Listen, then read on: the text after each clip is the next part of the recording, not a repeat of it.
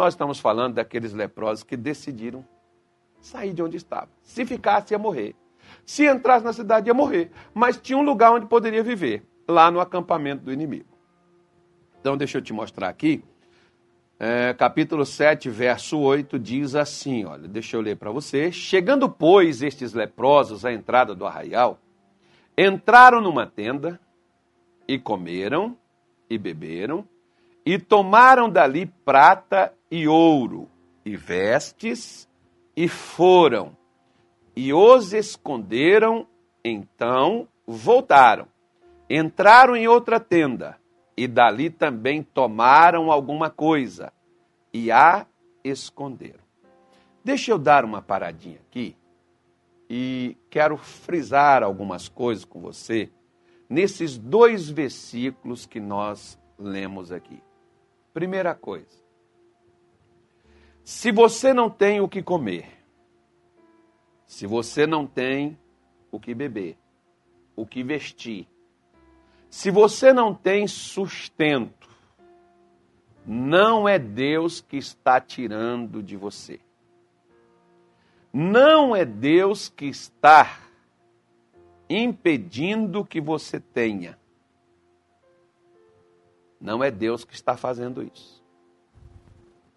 Como não era Deus que estava deixando uma cidade inteira passar necessidade e fome. Quem estava retendo o alimento, segurando o sustento, segurando as riquezas e o progresso daquela cidade, os inimigos que haviam cercado a cidade confiscavam tudo que era levado para lá.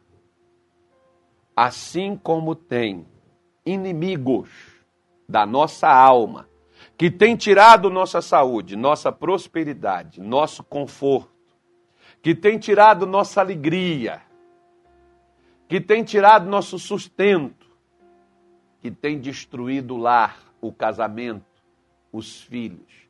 Não é Deus. Não peça para Deus fazer ou desfazer o que não é Ele que está fazendo em você.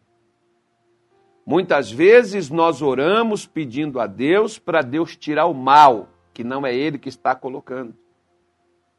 Se não está com Ele, não é a Ele que eu devo ir. Eu devo ir em quem está retendo e segurando o que é meu. Como aqui a Bíblia diz, que eles entraram na tenda e tomaram. Você acha que o inimigo quer abrir mão do conforto, do sucesso? Né? Você acha que o inimigo quer abrir mão da comida? Ele quer mais que você morra de fome. Ele quer mais que você passe necessidade. Ele quer mais que você viva cheio de dívidas. Que você viva aí sem condições de viver até para você ser um mau testemunho, porque as pessoas dirão assim: Ué, mas não é você que é crente? Se você é crente, por que, que você está passando por isso? Aí nós vamos lá chorando e dizendo assim: Senhor, por que, que o Senhor não me prospera? Por que, que eu estou endividado? E Deus diz: Porque não sou eu que estou te endividando e nem sou eu que estou te deixando na miséria. Por quê, pastor? Porque veja bem uma coisa: na segunda carta do apóstolo Pedro, no capítulo de número 1, no versículo 3, o apóstolo Pedro, ele disse o seguinte para os seus leitores e o seu povo na sua época, né? Ele diz assim, ó: "Visto como seu divino poder nos deu tudo o que diz respeito à vida e piedade, pelo conhecimento daquele que nos chamou por sua glória e virtude. Deus nos deu tudo que diz respeito à vida. Tudo, tudo é tudo. O que, é que eu preciso para mim poder viver? Eu preciso de alegria, eu preciso de paz, eu preciso de um lar, eu preciso me deslocar, eu preciso de conforto, eu preciso de saúde, eu preciso de dinheiro, eu preciso de uma família, eu preciso de amigos, eu preciso de um pastor. É, eu preciso de gente comigo. Deus deu tudo. Se Deus já deu tudo, então quem está me impedindo de ter? Você já viu, por exemplo, que às vezes você que está aí na solidão, achando que ninguém te ama, ninguém te quer, ninguém gosta de você, mas na realidade é o inimigo que não quer que ninguém se aproxime de você? Que você fique solteiro, solteira, se desiluda, caia na prostituição, caia no pecado, vá para a vida, estrambelhe na vida, né? porque ninguém te valoriza, ninguém te, ninguém te, te leva para casa, ninguém casa contigo, ninguém te desposa, então você cai na gandalha, porque você pensa que Deus não tem coisa séria e coisa boa para você. E é engraçado, né? Como é que as pessoas conseguem arranjar alguém que prostitua com elas, mas não conseguem arranjar alguém que as ame, as respeite e dê a elas dignidade? É interessante isso. Você consegue arranjar pessoas que levam você para o mau caminho. Mas às vezes você não consegue ninguém que te caminhe para a vida. Jesus disse que o caminho que leva-nos à perdição é largo e espaçoso e ele nos leva para a morte. Mas estreito é o caminho que nos conduz à vida, esforçai-vos por passar por eles. Se os leprosos tiveram que tomar das tendas a comida, a bebida, o ouro e a prata, é porque aquelas, aqueles bens, aquele suprimento estava nas mãos de outras pessoas.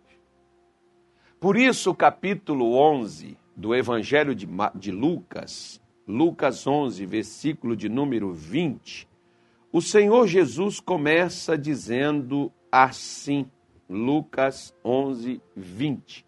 Mas, se eu expulso demônios pelo dedo de Deus, certamente a vós é chegado o reino de Deus. Quando Jesus fala dedo, ele está falando espírito. Se eu expulso demônio pelo espírito de Deus, então o reino de Deus chegou. Gente, deixa eu falar uma coisa para você. Tem muitas coisas na vida de muita gente que o que está ali impedindo aquela pessoa de ter, de usufruir, de desfrutar, são demônios. Mas quando o reino de Deus chega, os demônios têm que sair. A vida da pessoa tem que mudar. Né? A prova de que Deus chegou é que Satanás perdeu sua capacidade, perdeu seu domínio. Deus não fez ouvir no acampamento sírio um barulho e os sírios não fugiram? Pois é, porque Deus chegou. Se o barulho chegou, é porque Deus chegou. Quem fez o ruído? Quem fez o barulho? Quem fez foi Deus. Por que, que os inimigos bateu em, debandada? Fugiu em debandada? A mesma coisa, quando Deus chega e Jesus está dizendo, ó, se eu expulso, ou seja, os demônios não vão sair só porque eu virei crente.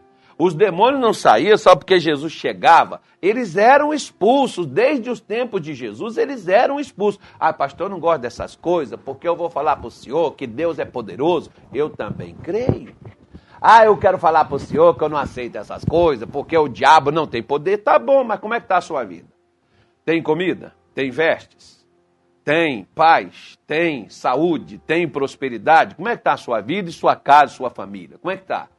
Não, tem umas coisas amarradas, tem uns negócios aqui meio estranhos, tá aparecendo briga dentro de casa. Então tem demônio aí dentro. E eles precisam ser expulsos. Eles não podem ser convidados a sair, eles têm que ser expulsos. Eles não sairão porque eles são legalistas. Enquanto os sírios puderam ficar retendo a prosperidade de Israel, eles ficaram lá. Eles só não ficaram a partir do momento que eles foram obrigados a se retirarem. E nós precisamos obrigar e exigir que os demônios, assim como Jesus os expulsou, que eles também sejam expulsos do nosso convívio, dos nossos relacionamentos, das nossas coisas. Eles precisam sair. Eles têm que sair.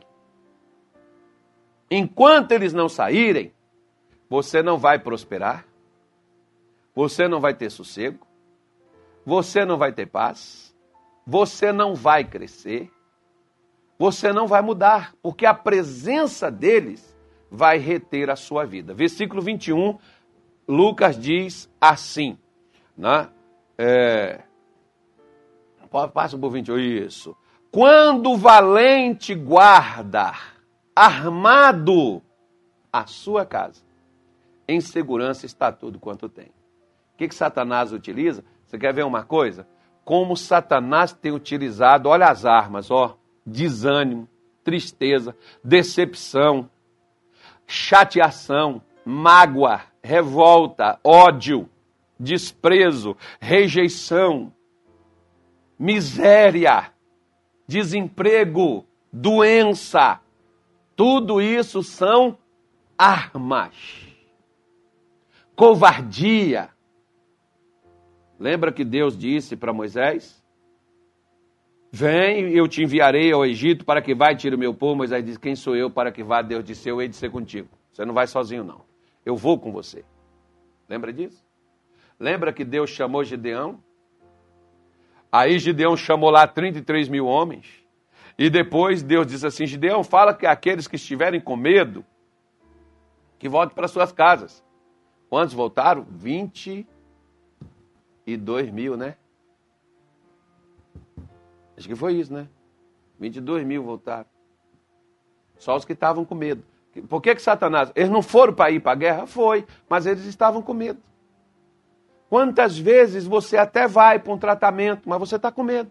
Você vem para a igreja, mas você está com medo. Por quê? Porque tem um demônio que te segura. Eu falo, por exemplo, com propriedade, porque eu, por exemplo, tinha um demônio que me segurava. Eu tinha medo do vento, eu tinha medo da sombra, eu tinha medo de ficar sozinho. Eu tinha medo do escuro. Não apagava nem a luz para dormir. Hã? Por que medo? Casado, pai de filho, né? E com medo. Medo de quê? A assombração, porque eu ouvia vultos, eu ouvia vozes. Em que, que Satanás me prendia? Medo. Se ele me prendia com medo, ele também me prendeu com a fome, porque eu não tinha emprego, perdi tudo que tinha, ficava ali passando necessidade.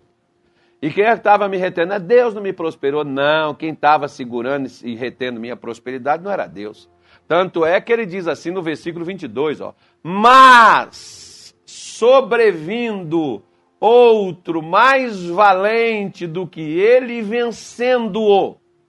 Eu não posso ser só mais valente, eu tenho que vencer. Se você está assistindo essa live, se você vai na igreja, se você lê a Bíblia, se você ora, você é valente.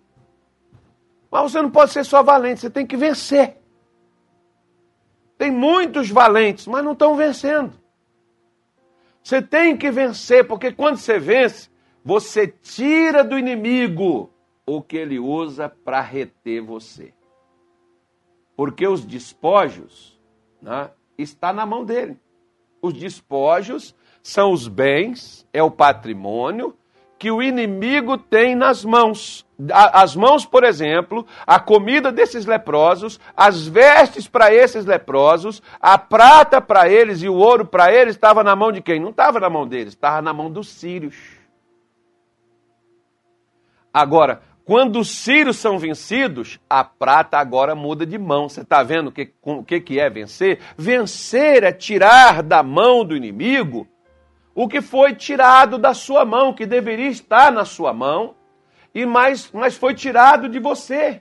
E você deveria ter saúde, você deveria ter paz, você deveria ter alegria, você deveria ter ser feliz, você deveria prosperar, mas a sua vida está amarrada. Você está triste, você está enfermo, doente, não consegue, você luta, toma remédio, faz tratamento, mas você não melhora, você não progride seu quadro, nem tomando medicamento melhora, nem fazendo tratamento, nem fazendo a cirurgia resolve o problema.